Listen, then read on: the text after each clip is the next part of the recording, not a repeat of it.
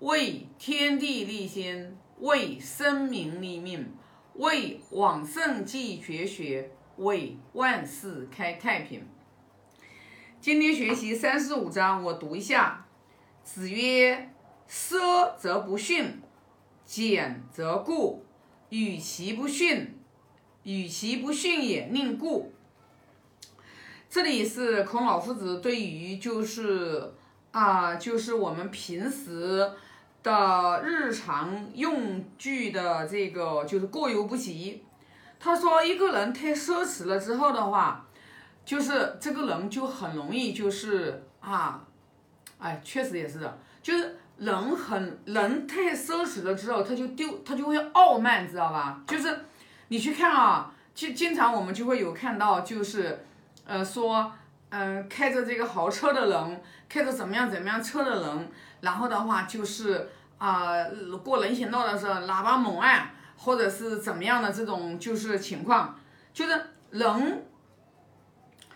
有了物质条件之后，太不知道节制自己的欲望，然后呢，去贪求这种奢华，然后时间久了以后呢，他这个人就会把他谦虚、谦逊、呃礼让这种美德，他就会丢了啊。但是呢，你奢侈呢，就是不要太奢侈，我们都要倾向节俭，但 但是。你太节俭了也不行，懂吗？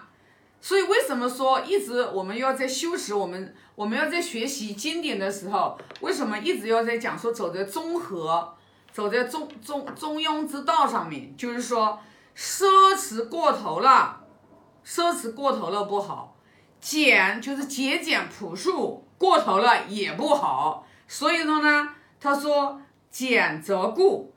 当我们一个人太过于节俭的时候，然后也会就会让别人感觉你会非常的吝啬，这也不是好事啊。所以说，所以说为什么就是说过犹不及，都不是走在中庸之道上面。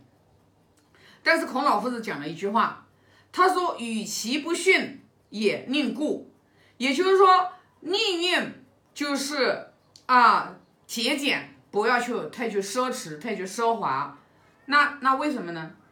对吧？我们去想想看呢，因为我们外在的这个就是行为结果会慢慢的去影响我们的内在啊。当我们一个人老是要去贪求名牌，然后背包包都要贪求名牌，然后一个包包就几万，然后一件衣服就几万，你久了以后，你人就。你你如果你自己啊有相应的这个身价，对吧？你都是身家都是几千亿呃几上亿几千万上亿的这种啊，你买个包包几万块钱，那属于你的正常消费，那没问题。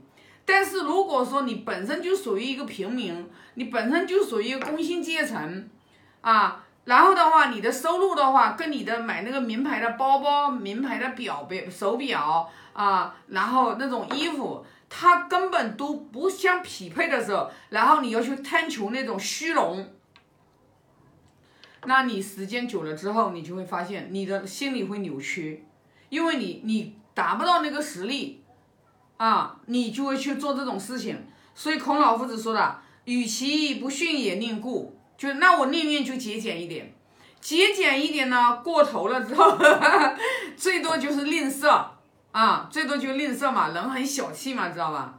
但是呢，总会会比奢侈，然后傲慢，然后这种带来的这种品行，然后的话会给别人啊傲慢呀，这种就是人不谦逊呀，然后这种的话会给别人会带来这种伤害，你要大。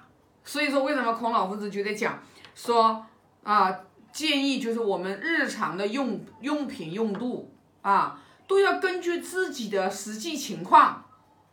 对吧？一定要根据自己的实际情况，就像我以以前以前几节视频有分享过，就是说，我说，我就关于现在的人都是啊没有那个经济能力，然后都是贷款去买那个车，然后开。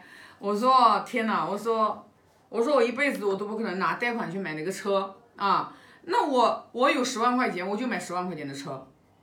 我绝对不可能说我有十万块钱，我就付个十万块钱首付，我去买个五十万的车，我肯定不会去那样做啊。所以那那就那就是什么呢？为什么就是我们要去说自己要安于我们现在自己的这种现状？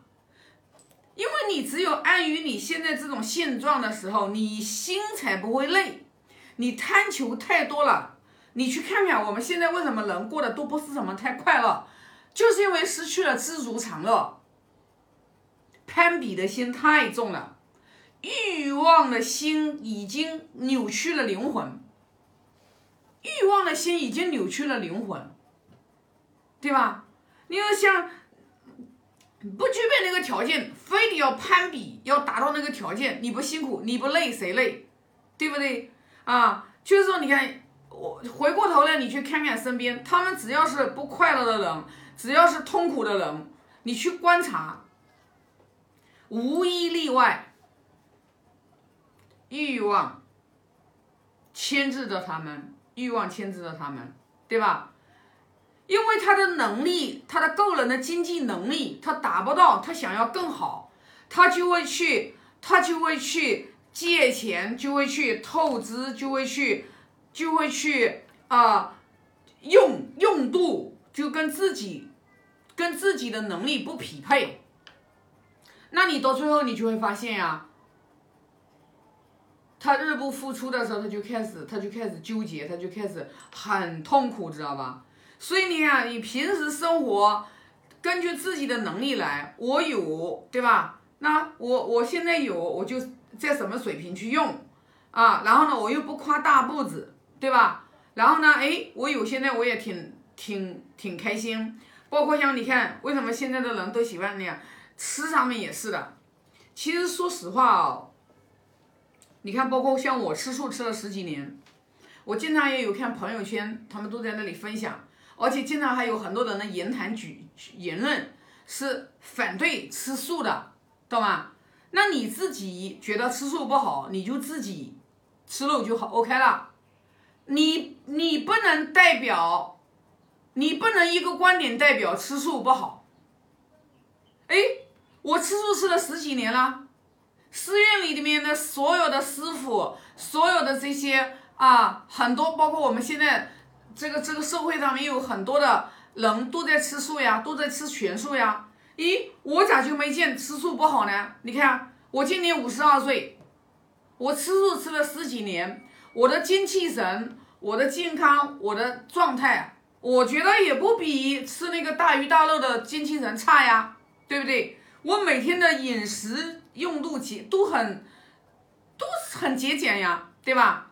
每天每天就在家里面就只只吃一个菜啊，每天中午只吃一个菜，早上吃早上吃小米粥啊，然后吃点咸，中午吃一个菜啊，晚上也吃点粥。我看我也很健康，对吧？我牛奶也不喝，我鸡蛋也不吃啊，我牛奶鸡蛋也不吃。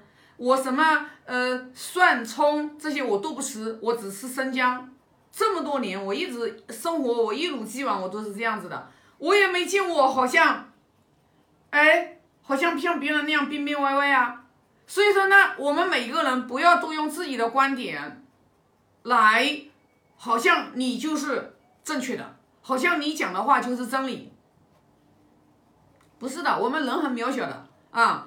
所以就是为什么我们自己讲话，我们讲出来的每一句话，我们一定要，我们一定要去注意，尤其是像这种朋友圈宣扬说吃素不好的人，你要你要明白，你这种话说出来，你要承担多大的果报，因为有可能这个人本来就想吃素的，被你这么一宣扬说吃素不好，哎，皮肤又松了，肌肉又松了，然后又怎么样怎么样了啊？完了，你要知道，一个人吃素，一个人吃素，就这一个人吃素，一年要有多少生灵，有多少生灵免于口欲之苦？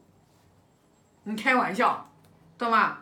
你救一救救一个救一条鱼也是一条命呀，对吧？救一只虾也是一条命呀，开玩笑，真是。那你如果不吃了，你想想看，你救了你这一生当中，你救了多少条生灵的生命呀？你开玩笑知道吧？就尤其是像我们学佛的人，我真的觉得啊，没学佛的人呢也就罢了。你说你学佛的人，你天天还把大鱼大肉往嘴巴里面送，你那学佛到底学的是什么？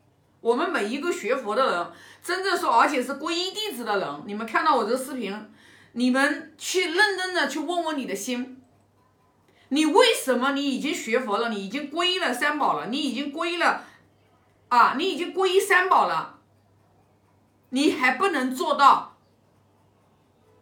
不吃众生肉？哎，为什么呢？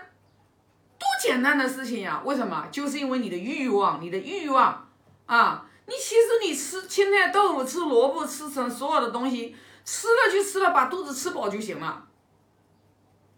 啊，哪来人家那么多的欲望，要非贪求那个美美食？其实说实话，如果那个肉不做任何的调烹调，不做任何的这种上色，就光一个白水的肉让你吃，你吃得下去吗？你也吃不下去。但是一个白萝卜我就能吃得下去，所以说我们外在的东西啊，外在的东西，今天孔老夫子讲的这句话，其实我们我刚刚讲的这些就是延伸往外的延伸啊，你通过用用通过用，对吧？